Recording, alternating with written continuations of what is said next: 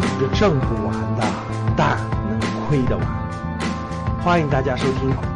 新生儿出生率大幅下滑，这个跟你到底有什么关系？我们今天好好聊一聊这个话题啊！希望你点赞收藏啊！最近呢，这个二零二一年咱们国家的新生儿的这个出生率这个数字出来了。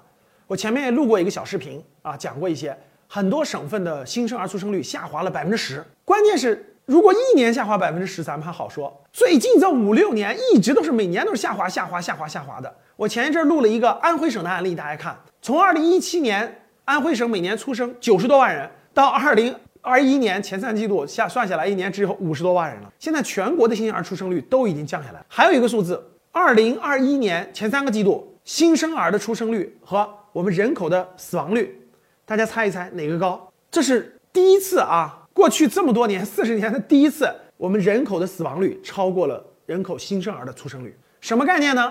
人口的负增长。过去很多人口专家认为，我们国家的人口负增长应该出现在二零二五年左右，那极有可能在二零二一年就出现了。这个事件对你我的影响是非常大的。首先，第一个，大家想一想。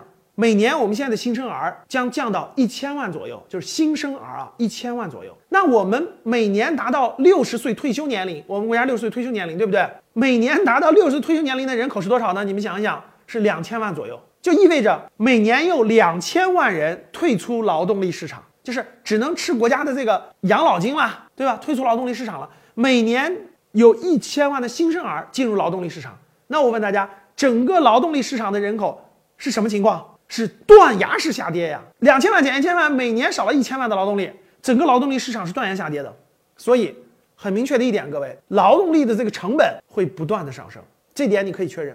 就工资在不断的上涨，劳动力成本在不断的提高。为啥？年轻一代的劳动力越来越少了，老一代的又要退休了，干不了了。所以大家现在去工地，去各个建筑工地去看一看，很多农民工的工资一天都要三百到五百，而且必须日结，你不日结人家就不干了，你找不到人。成本大幅上升，能不能机器人取代劳力还不一定，这还得看未来情况，对吧？第二个，随着人口老龄化的增加，很多老年人没有消费需求了，没有太多消费的需求了，对吧？买新车、买大房子这些需求都没有了。那新生儿的数量在减少，这个需求现在很多行业的支撑是整个这个这个适龄人员的这个消费需求所支撑的。结果由于这个这个新生儿的逐渐的下降，我举个例子，比如说纸尿裤。以前我们每年的新生儿是一千五百万到一千八百万之间，所以就产这个纸尿裤的这个公司，它市场就这么大，对不对？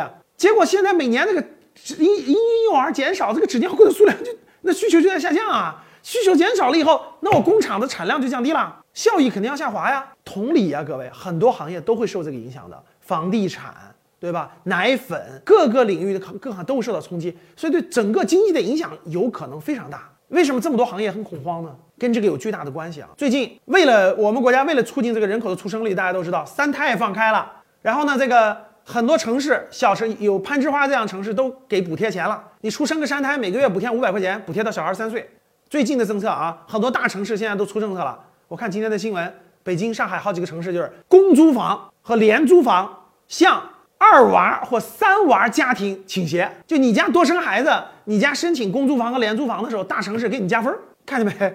这多生孩子成了福利了，成了更多的这个优势了。所以各位，新生儿断崖下跌这个这件事儿，对国家经济影响有可能是非常大的，对我们的投资也好，工作也好，也有可能非常大的。所以国家下大力度支持人口这个出生率的上升，哈，扶持二胎、三胎的政策，未来也会。源源不断的推出。屏幕前面的年轻人，你还会生二胎三胎吗？今天的节目就到这里吧。如果你想系统学习财商知识，提升自己的理财能力，领取免费学习的课件，请添加班主任。我们下期见。